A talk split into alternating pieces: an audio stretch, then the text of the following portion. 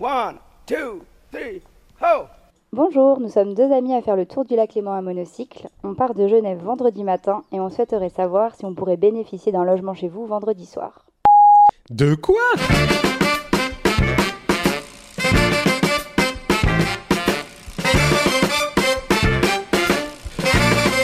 Salut tout le monde, vous écoutez Pause Vélo et aujourd'hui on va consacrer l'émission au monocycle. Aussi incroyable que ça puisse paraître, on est avec Marjorie et Nathanaël qui font le tour du lac Léman à vélo. Comment ça va Arnaud? Mais écoute, ça va très bien. Alors j'étais un peu surpris quand j'ai reçu ce message quand même, je dois bien l'avouer.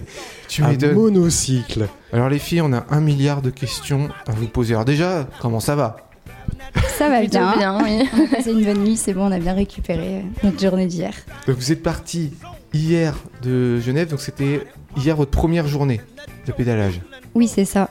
Hier matin, euh, moi je suis arrivée la veille à Genève et j'ai rejoint Nathanaël qui est arrivé euh, à 9h à la gare. Et on est parti directement euh, voilà, depuis la gare de Genève. Et pour du la coup, première étape de 50-60 km. C'est ça. alors pour moi, ça c'est un truc de fou. 50-60 km en monocycle. Déjà, moi la question que je me pose, c'est euh, quel muscle travaille? Moi j'ai l'impression que c'est les abdos à fond pour rester droit là-dessus. 60 km pour moi ça me semble infaisable. Déjà en vélo normal avec les sacoches, c'est dur. Alors en monocycle, là je ne comprends pas, je suis dépassé. En fait, je pense qu'on fait du monocycle depuis tellement longtemps, on s'en rend pas vraiment compte. Mais bon, nous, c'est plutôt bah, les jambes. Et oui, il y a toute la ceinture abdominale euh, qui travaille. Et les fesses aussi, je pense, parce que tu es tout le temps en contact avec ta selle. Pas plus que sur le vélo. Euh, non, bah, c'est ce que tu as dit, ouais, surtout les jambes. Les abdos, c'est vrai que c'est la question qu'on nous pose tout le temps. euh, vous devez avoir des abdos en béton. C'est ce que je pensais sérieux. Mais euh, Ils sont fait, plutôt cachés. pas plus que ça au début. Oui, euh, forcément, euh, on va, ça va solliciter tous les muscles. Et puis après, en fait, euh, bon, non, maintenant on monte sur un monocycle comme on monte sur un vélo et Tu- on se sent pas. Tu disais que c'était une question qu'on vous posait tout le temps et tout à l'heure tu disais aussi que vous en aviez marre des gens sur le bord de la route qui vous font la fameuse remarque. Euh, oh là là, vous avez perdu une roue. S'il vous plaît, euh, quand vous croisez des monocycles, arrêtez de nous dire cette phrase, on en a marre. C'est comme quand euh, tu, tu croises un pêcheur. Alors, ça mord Eh, je peux vous faire la meilleure vanne qu'on m'a faite quand j'étais euh, aussi sur un bord de route. Moi, j'étais en train de pisser sur un bord de route. Il y a un mec qui passe en voiture et c'était dans le Périgord. Donc le gars, il avait un gros accent. Donc moi, je faisais pipi et le gars, il passe en voiture. Il fait Eh, faut la changer, elle est percée au bout Revenons au, au monocycle. Toi, tu connais bien Arnaud parce que t'en fais, mais en Ouais, cirque. bien, non, mais je fais. euh, alors, euh, ça fait un an, je m'entraîne à monter sur un monocycle. Alors, j'arrive pas encore à monter dessus. J'arrive à aller en ligne plus ou moins droite, mais euh, j'ai pas la capacité. Je m'imagine pas faire 3-4 km à monocycle. Mais moi, tu vois, quand, quand je vois monocycle, quand je pense monocycle, je pense euh, cirque. Je vois un mec dessus qui est en plus Ouais. en train de jongler. C'est ça. Mais est-ce que c'est des montures différentes en cirque et dans ce que vous faites? Oui, alors, euh, donc nous, ce qu'on fait, c'est vraiment du monocycle sportif. Donc il existe énormément de disciplines euh, voilà, en monocycle. On, On y va en reviendra parler un, plus tard voilà, après, ouais. un peu après. Et du coup, alors nous, nos monocycles qu'on a, c'est des 29 pouces, donc euh, globalement à peu près comme des roues de vélo. C'est pas un petit monocycle comme on peut voir dans le cirque, justement. C'est-à-dire Euh, que la, la roue, elle fait la moitié de leur taille en fait. Oui, parce que quand on pédale, il n'y a pas de dérailleur. euh, il y a Ouais. pas- voilà, c'est un tour de pédale, c'est un tour de Voilà. roue. Quoi. Ouais. Et hum, du coup, euh, nous, on joue sur la taille des manivelles, comme on n'a pas de vitesse. Alors, il existe des monocycles avec une vitesse, qui s'appelle des schtroumpfs, qu'on euh, qu'on actionne au niveau du moyeu, Euh, avec le pied. Et sinon, en fait, on joue sur la taille des manivelles. Donc, euh, quand on est sur du plat, là, à peu près tout au long euh, du, du bord du lac, du coup, on met des petites manivelles qui permettent de nous faire pédaler un peu plus vite, mais mettre moins de force dedans. J'ai même vu qu'il y avait un, frein sur le. Toi, je m'attendais pas du tout à voir ça.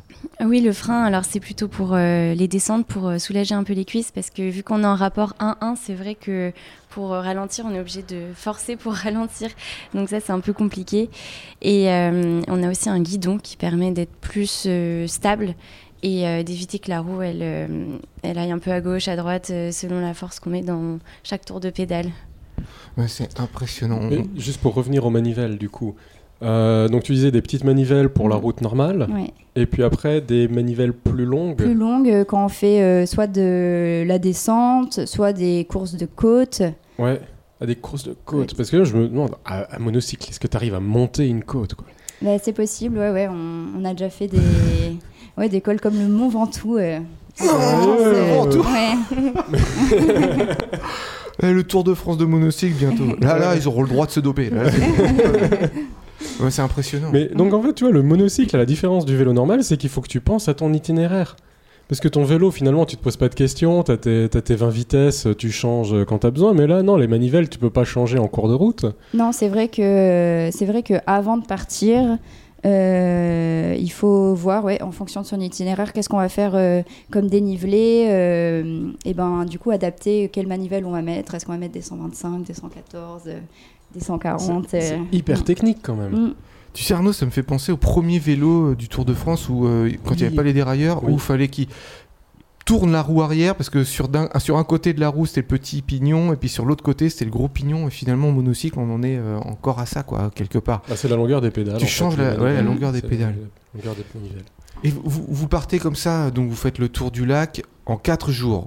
Ça vous fait combien On va parler de votre périple maintenant. Ça vous fait combien de kilomètres par jour ça à peu près? Bah, on est environ à 50 km par jour. En tout, on a, on a 177 km à faire. Donc, euh, donc voilà, vu que là, notre première étape, c'était donc ici à Morges. Ensuite, on va essayer d'aller euh, dormir vers Montreux ou Vevey. Ouais, Ensuite. Tonon. Et voilà. euh, Retour à Genève. retour à euh, Genève. Lundi. C'est votre week-end prolongé comme ça euh, je sais ça. pas, moi, il faudrait me torturer quelque part pour que je fasse ça. Vous courez pour la mucoviscidose, pour un projet. ça- vous avez un nom de projet, c'est pour foutre, euh, avoir plein de likes sur Facebook. Vous, vous recherchez quoi en faisant ça? Ah bah, nous, on adore rouler, quoi. C'est juste une sensation qui est trop bien. Puis en plus, au bord du lac Léman, bah, c'est joli. euh, on est bien. Ouais, c'est ça, c'est juste euh, pour le plaisir. On adore, euh, enfin les sensations sont super quand on est à monocycle et, et c'est c'est trop cool quoi de rouler comme ça. euh. Puis nous, on peut discuter parce que quand on est en vélo, enfin deux vélos, c'est quand même plus compliqué de papoter avec son copain, quoi. Bah, tu vois, j'ai l'impression que, en fait, je suis comme l'automobiliste, ce qu'il pense du cycliste. L'automobiliste, il regarde le cycliste, on dit, mais pourquoi il fait ça en vélo? Tu prends ta bagnole, t'arrives en 10 minutes. bah, moi, j'ai l'impression que je suis l'automobiliste, puis je regarde le monocycliste, mais t'es complètement fou Comment on peut s'affilier ça à soi-même? Par contre, moi, tu vois, j'ai le regard du gamin. Ouais. C'est- Je veux faire pareil Ah bah oui, alors là, faut y aller. hein. Nous, on veut qu'il y ait plein de monocyclistes maintenant et que ça soit euh, Ça quelque chose de normal parce que nous, on l'utilise euh, bah, pour se déplacer en ville, euh, pour aller au travail, euh, dans nos déplacements quotidiens. Et c'est vrai que bah, quand on a tout le temps des réflexions comme si c'était incroyable, ben nous, comme c'est notre moyen de transport habituel, des fois, c'est un petit peu euh, gênant. Donc euh, voilà, c'est pour ça que des fois, on répond pas trop. Désolé. Mais il y a plein d'autres choses en fait. Il n'y a pas que le voyage à- à monocycle finalement. Parce qu'on en discutait hier soir à table. Il y a une Coupe du Monde de monocycle. Teasing Et tout de suite, on va retrouver nos cyclo-voyageurs, Marco et Aurélie. 4, 2, 1, aventure. Et ensuite, on va parler de la Coupe du Monde de monocycle. Buenos días a todos. Lors du dernier épisode, nous vous avons laissé à la sortie de Calafate sur un choix de deux options de route. Une route goudronnée facile et directe ou bien un chemin de terre plus compliqué et beaucoup plus long. Vraiment plus long. Pour vous donner un peu plus de contexte sur notre expérience en Argentine, il se trouve que trois mois plus tôt, nous avions pédalé 83 km sur un chemin de terre, ou plutôt de pierre, extrêmement difficile, et dès lors, nous ne voulions plus entendre parler de chemin de terre. Et nous voici maintenant, au fin fond de la Patagonie, à penser sérieusement à prendre l'option du chemin. Mais pourquoi? C'est comme sur l'autoroute. Sur les grands axes routiers, il ne se passe pas grand-chose. Alors que sur les petits chemins et les routes de campagne, c'est là que l'aventure se passe, que vous vous dépassez et que vous ramenez les meilleurs souvenirs de l'aventure. Il faut aussi dire que ce choix arrive au moment où il ne nous reste plus que 1000 km jusqu'à Ushuaia, la partie la plus au sud du continent américain, et que nous avons décidé de lier ces kilomètres à une collecte de fonds pour aider des personnes dans le besoin, et ce, grâce à l'utilisation du vélo. Nous vous invitons à visiter notre page web 421adventure.com pour en savoir davantage et nous donner un petit coup de pouce. Bon, reprenons la route, ou plutôt le chemin. Car oui, nous avons choisi cette option. À mi-chemin, en admirant un magnifique lever de soleil, nous rencontrons Daniel. Il y a des origines italiennes, comme la plupart des Argentins. Il parle la langue de Dante et sympathise tout de suite avec nous. Au bout de cinq minutes, il nous indique que lorsque nous passerons par sa ville, il serait ravi de pouvoir nous héberger. L'itinéraire passe par Rio Turbio, une magnifique vallée où la terre y est multicolore. On y voit de la roche couleur ocre, rouille et verdâtre. Nous sommes émerveillés par ce que nous voyons. Ce n'est pas un hasard si la ville de Rio Turbio s'est développée autour de l'extraction de charbon au XIXe siècle. Et plus récemment, de nombreux mouvements protestataires ont fait parler de ce lieu afin de défendre les droits des ouvriers. Pour revenir au cyclotourisme, normalement cette route est utilisée par les cyclistes pour passer du côté du Chili et y admirer de plus près les Torres del Paine, dont le sommet le plus haut s'élève à 3050 mètres. Mais à l'heure actuelle, le Chili est toujours strict par rapport à la pandémie et maintient la plupart de ses frontières terrestres fermées. Donc, nous n'avons pas d'autre option que d'aller jusqu'à Rio Gallegos, sur la côte atlantique, pour passer du côté du Chili, où là-bas, la frontière est ouverte. C'est donc ici, à Rio Turbio, que la route se transforme en un chemin de terre de 90 km. Au bout du compte, c'était pas si difficile que ça. Pour notre plus grand bonheur, il y a en effet peu de trafic sur cette route et le sol est plutôt compact. Sur ce tronçon, le vent de Patagonie souffle terriblement fort. Mais lorsqu'il vient de l'ouest, il devient notre meilleur ami. Nous pédalons à 25 à l'heure. Sur un chemin de terre en Argentine, c'est du jamais vu. Mais qui dit peu de trafic, dit aussi peu d'endroits pour dormir. Pour rappel, cette zone du monde est très aride et donc peu habitée. Mais nos quatre roues nous prouvent une fois de plus que même au milieu de rien, on peut trouver plein de choses. La première nuit, nous dormons dans un bâtiment d'entretien des routes appelé Casa de Vialidad. Et à notre arrivée, le responsable des lieux nous propose de rentrer pour boire un maté. Puis, pour dîner, Au menu, une délicieuse truite fraîchement pêchée du Rio Gallegos situé juste à côté. et enfin nous propose de dormir à l'intérieur. Il fait 3 degrés dehors, et même si nous sommes bien équipés, la tentation est grande car cela nous évite de monter la tente et de la démonter le lendemain. Nous décidons alors de passer une nuit bien au chaud. Et la deuxième nuit, en fait, nous ne la passerons pas sur le chemin, car ce jour-là, nous pédalons 187 km et nous arrivons jusqu'à la ville de Rio Gallegos. Incroyable, un record pour nous. Mais si vous commencez à nous connaître, vous savez qu'Aurélie et Marco ne font pas de vélo pour battre des records. Bien au contraire. Ce jour-là, le vent était vraiment notre meilleur ami. Vraiment, vraiment. Nous étions parfois à 35 km/h et sans trop forcer. Le lendemain, le pronostic prévoyait un mauvais vent de côté. Du coup, nous avons pris la décision de pousser un peu plus et d'arriver à destination dans la journée. Mais bon, même avec une bonne vitesse, nous avons été 8 heures sous la selle, et ça c'est long. Nous atteignons Rio Gallegos à la nuit tombée, crevés. Vous vous souvenez de Daniel? Eh bien, il habite ici et il nous accueille les bras ouverts avec un fauteuil maçon et un whisky avec un glaçon du glacier. Ce séjour avec Daniel va être très intéressant et intense. Surtout qu'en plus, on lui a ramené un chien. Un quoi? Ouais, ouais, un chien, tu as bien entendu. Mais nous en parlerons au prochain épisode. Sur ce, on vous souhaite bon vent. On retrouve Marco et Aurélie lors de la prochaine émission. Pour l'heure, on est avec Marjorie et Nathanaël, des monocyclistes. C'est comme ça qu'on dit? Oui. Parce que j'ai vu aussi le terme unicycle. Est-ce que c'est le mot en anglais ou euh, Oui, c'est ça. unicycle? Unicycle. Comme unicorn euh. Exactement. Exact, c'est ça. Donc on a dit qu'on allait parler du championnat du monde de monocycle. Comment ça se passe ce truc-là? Je crois qu'il y en a une de vous qui est dans l'organisation. ou? Oui, euh, oui, alors moi je suis chargée de projet par euh, de l'Union nationale sportive Léo Lagrange. Et donc c'est la fédération sportive qui accueille le monocycle en France parce que nous on n'a pas de fédération à nous vu qu'on n'est pas assez de licenciés monocyclistes. Et donc euh, c'est elle qui va porter le projet. Et euh, le championnat du monde de monocycle, c'est vraiment un très très beau projet. Euh, c'est une compétition qui dure 12 jours, du 26 juillet au 6 août euh, 2022 à Grenoble. Et elle dure euh, aussi longtemps parce qu'il y a beaucoup de disciplines que l'on pratique euh, dans le monocycle. Ça, c'était ma question suivante. Il y a quoi comme discipline en fait? Mais alors accroche-toi bien parce qu'il y en a un paquet. Il y en a un paquet. Il y a cinq grandes familles de monocycles, pour faire simple. Donc euh, la première, on va dire que ça va être les sports euh, plutôt urbains. Donc on a le street, euh, donc sur du mobilier urbain. Ah oui, genre comme dans les skateparks. trucs comme ça Exactement. C'est ça. C'est ça. Le trial aussi. Donc là, ça va être euh, passer des modules qui sont faits en palettes euh, en monocycle. Oui. Et ensuite, on va avoir euh, le flat. Donc là, c'est un peu comme euh, le C'est avec un BMX. pneu à plat, euh, quoi. Voilà, on va dire ça. Ils ont des pneus, euh, en tout cas, qui sont bien plats quand ils sautent dessus. Mais en gros, c'est des battles de figures au sol. Ah oui, c'est comme le ski artistique, enfin le patinage artistique, c'est ça? Euh, Alors ça, c'est une autre euh, catégorie, le freestyle. Ouais.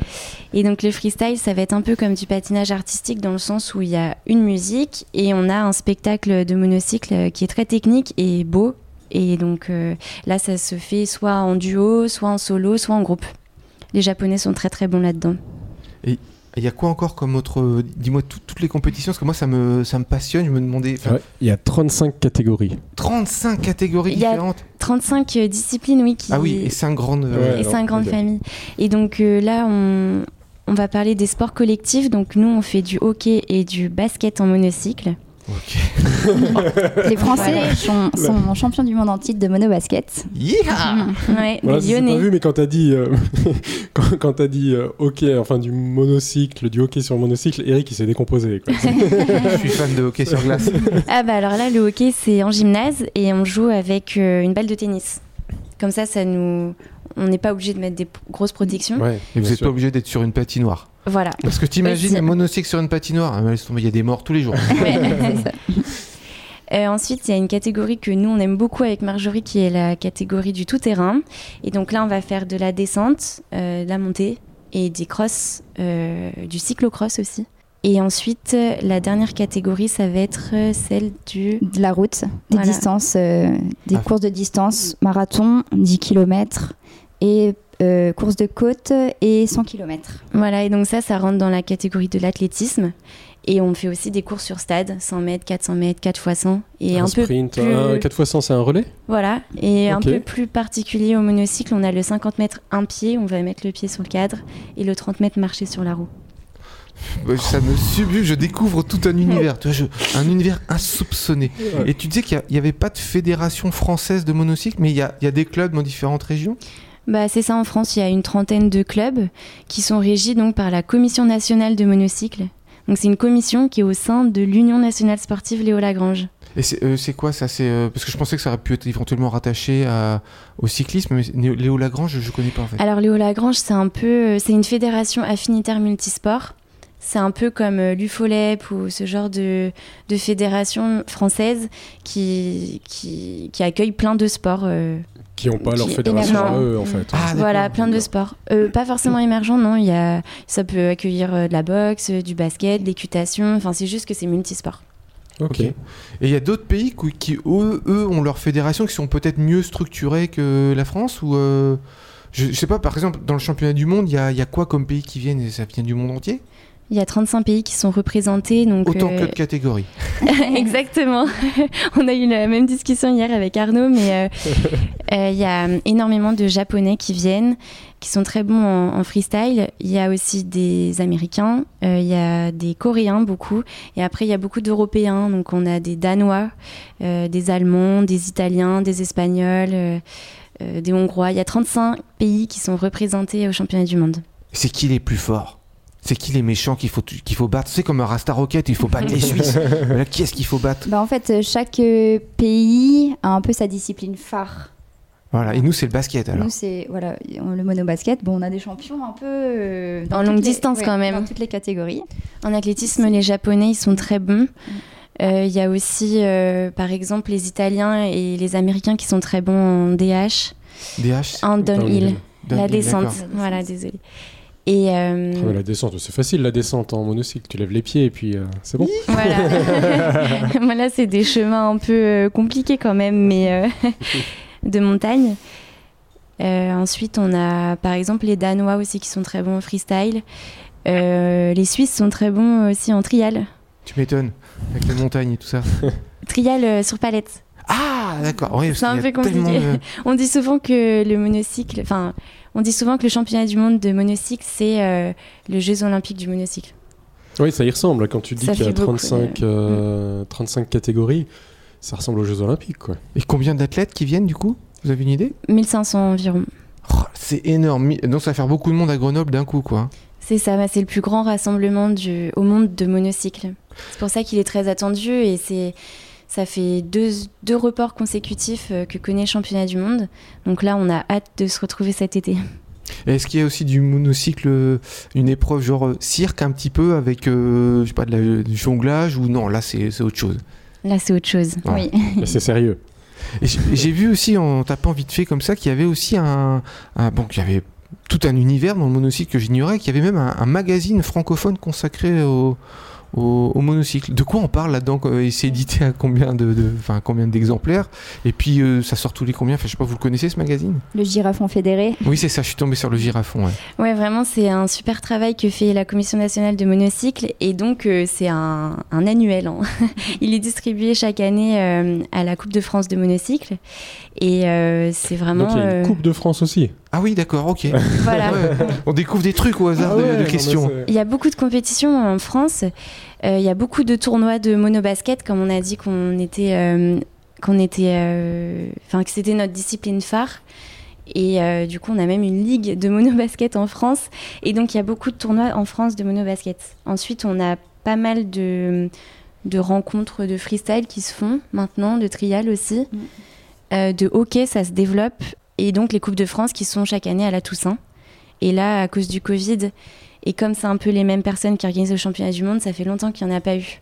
Oui. Cette année, on a réussi à faire une petite convention nationale qui s'appelait Toussaint Mono à Toussaint. À Grenoble aussi, c'était dans le but de faire un, un avant-championnat du monde et de tester déjà quelques, quelques courses. Par exemple, le 10 km qui a été fait euh, à Toussaint, euh, ça va être la même, euh, ça va être le même Pour au championnat été. du monde. Parcours.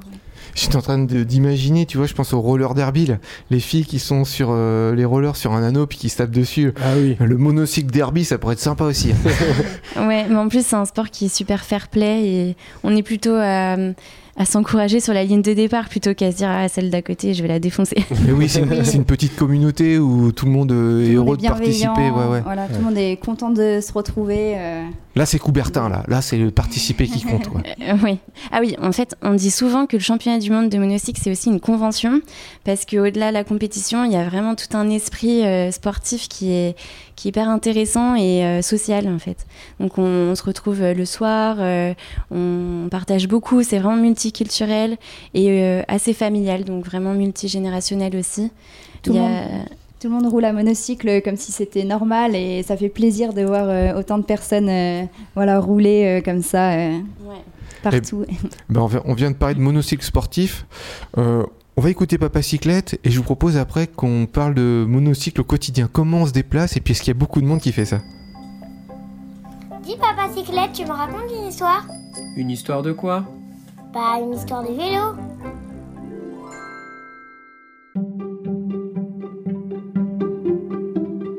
Les petits trucs de papa cyclette.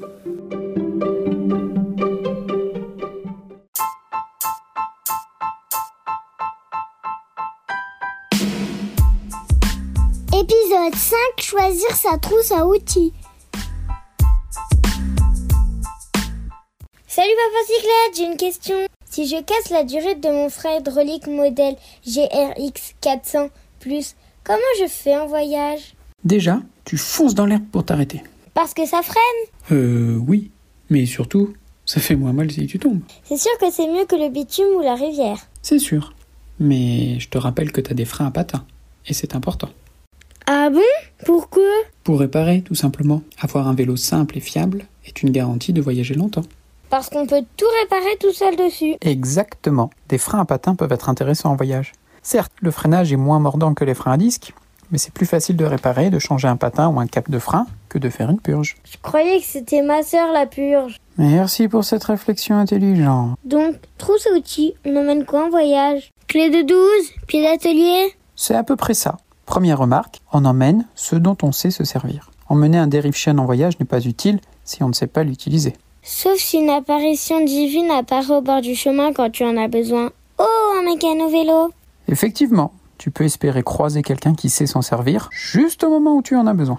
Ouais, effectivement, faut une sacrée part de chance. Donc il vaut mieux en amener moins, mais ce qui peut être utile. Chambre à air? Nous emmenons une chambre à air en fonction des vélos. Pour nous, on a une chambre à air pour les vélos des parents, une chambre à air pour la remorque, 16 pouces, et une pour ton vélo, 20 pouces. On complétera par un kit de rustine avec de la colle. Et une pompe, bien sûr. On veillera à vérifier la compatibilité des chambres à air, taille, longueur et type de valve, Presta ou Schrader. Pensez aussi au démon de pneus pour éviter de se faire mal aux doigts. Ça, c'est le matériel de base pour les crevaisons. En voyage, j'ai tendance à changer la chambre à air lors d'une crevaison. Je répare avec une rustine l'ancienne, le soir au bivouac. Ça évite que les enfants s'impatientent sur le bord de la route. On emmène autre chose? Un multitool est aussi nécessaire. What? Un multitool, un outil multi-usage quoi. On en trouve de toutes les tailles, à tous les prix. Selon moi, il est essentiel d'avoir des clés à laine, entre 2 et 8 mm, notamment pour les vis des porte-bagages qui ont tendance à se desserrer, tournevis, une clé à rayon, si on sait s'en servir, et un dérive-chaîne avec un maillon rapide. On peut ajouter quelques colliers plastiques type Serflex. Ah bon, pourquoi? Pour le côté polyvalent, justement, on peut réparer des tas de choses avec ces colliers. Au moins, pour pouvoir aller jusqu'au prochain mécano. Si le voyage est long, on pourra compléter par une paire de patins ou de plaquettes de frein. On amène aussi une clé Torx Oui, si on peut en avoir besoin. Pour cela, vérifiez bien les vis de vos vélos avant de partir, afin de partir avec les bonnes clés. Les clés Torx peuvent être utiles pour démonter les étriers de frein à disque, par exemple. On va finir par prendre une valise. Justement, on peut trimballer une caisse à outils entière. C'est pour cela qu'il est important d'emmener ce qu'on a besoin uniquement. Avant le voyage, il s'agira de lister les outils en fonction de son vélo pour n'emmener que les pièces essentielles.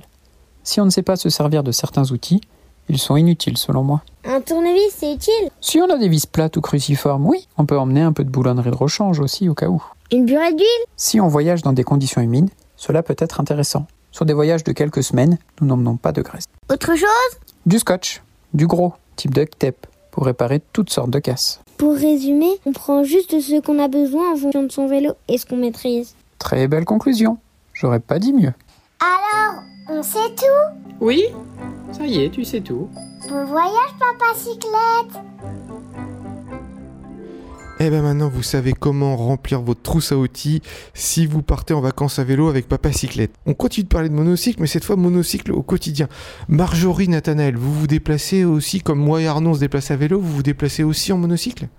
Oui, oui, c'est ça, en ville. euh, Faites vos courses euh? Nos courses, euh, aller au travail, tout. Aller en soirée. Mais c'est pas hyper fréquent, honnêtement, je n'ai jamais croisé. euh, si, oh, peut-être si, si, si j'avoue, j'ai déjà eu deux trois personnes comme ça se déplacer en monocycle. Mais vous, vous avez l'œil peut-être plus affûté, vous voyez du monde qui se déplace en monocycle, beaucoup ou quoi Je pense que ça dépend des endroits à Grenoble, quelques-uns. À Nice, non, moins. Ouais. c'est vrai. À Grenoble cet été, par contre, il y en aura peut-être beaucoup. Oui, oui, là ça va. venir.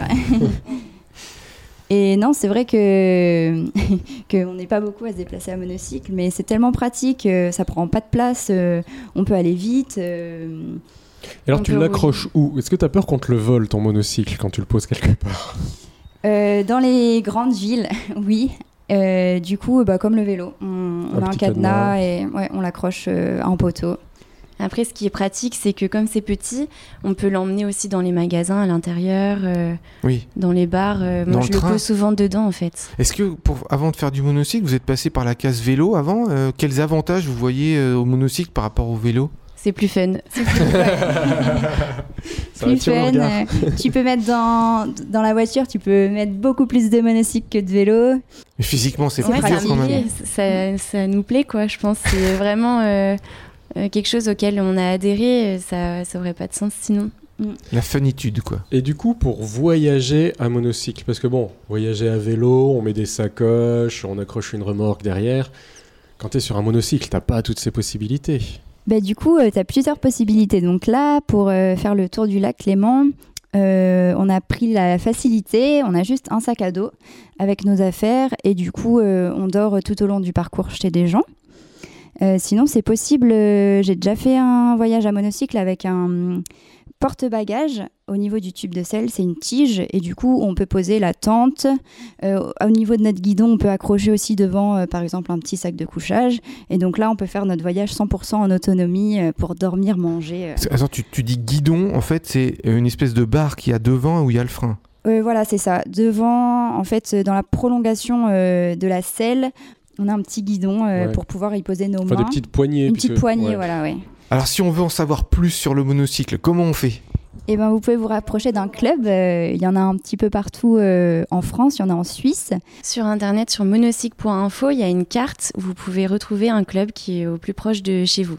Et cet été, au championnat du monde, Donc du 26 juillet au 6 août à Grenoble.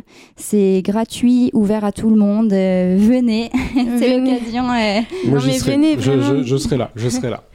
Eh ben, Marjorie Nathanaël, merci beaucoup de nous avoir fait découvrir cet univers. Merci à vous. Oui, merci beaucoup. N'oubliez pas de nous liker, de nous partager, de parler de pause vélo. Et n'oubliez pas, les copains, pour sauver l'humanité, faites du mono